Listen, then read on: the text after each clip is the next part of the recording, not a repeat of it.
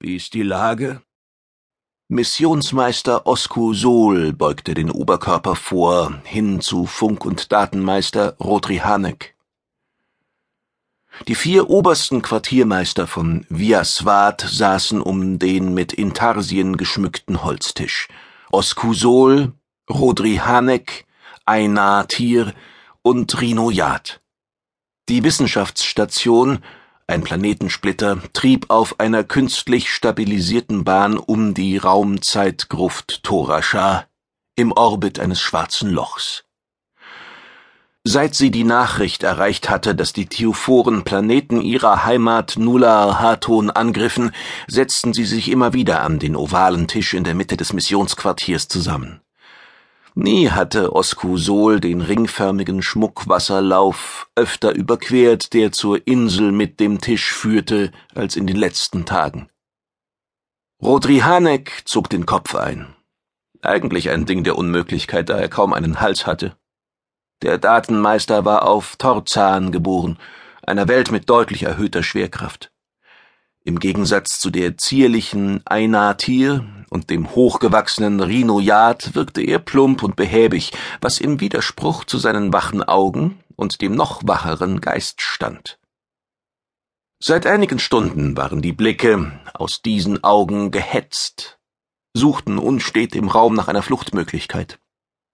Mit zuckenden Fingern berührte Rodri Hanek die silberne Gravolinse in seinem Ohr, die ihn mit der Datenauswertung verband.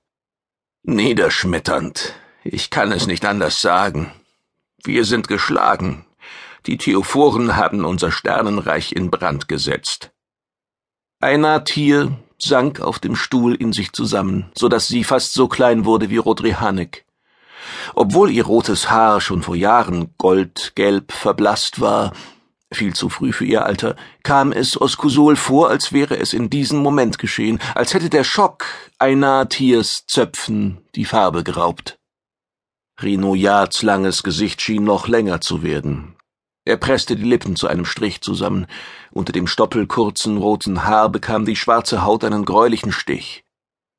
Übersichtsholo, befahl Osku Sol.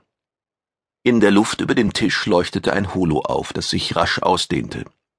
Es zeigte Nular Hatun. 235 Welten glommen in der Schwärze, Feuerbällen gleich. Die meisten waren in rote und gelbe Falschfarben getaucht. Auf den gelb markierten Planeten liefen die Angriffe noch. Die roten waren verloren. Oskusol starrte auf ihre Hauptwelt, den Ort, an dem er geboren war. Nular, der dritte Planet der Sonne Taro.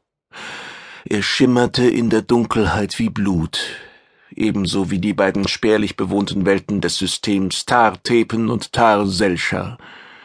Zum ersten Mal meinte Oskusol im Zerdin-Duft der Tischschmuckwürfel Verwesung zu riechen.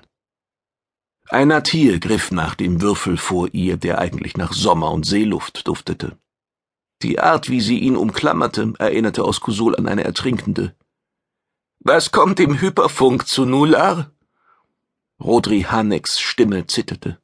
Obwohl er auf Torzan geboren worden war, hatte er auf der Hauptwelt Familie, zwei Kinder, die es zum Glanz des Sternenstaats gezogen hatte. Nular ist verheert, Vermutlich lebt dort niemand mehr.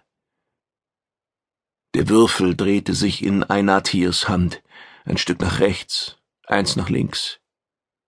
Was ist mit der Hela? Ich weiß es nicht. Niemand weiß es.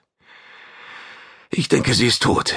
Oder sie ist in einem dieser schrecklichen Banner, die den Sterngewerken vorauswehen.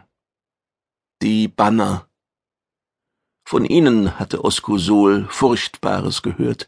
Sie sollten die Bewusstseine von Lebewesen in sich aufnehmen und für immer quälen, Seelengrüfte. Mögen die kosmischen Hüter sie bewahren. Oskusol atmete tief ein. Normalerweise brachte der Holzgeruch ihn zum Lächeln, aber an diesem Tag erinnerte er ihn auf schmerzhafte Weise an das, was sie verloren hatten das Herz ihrer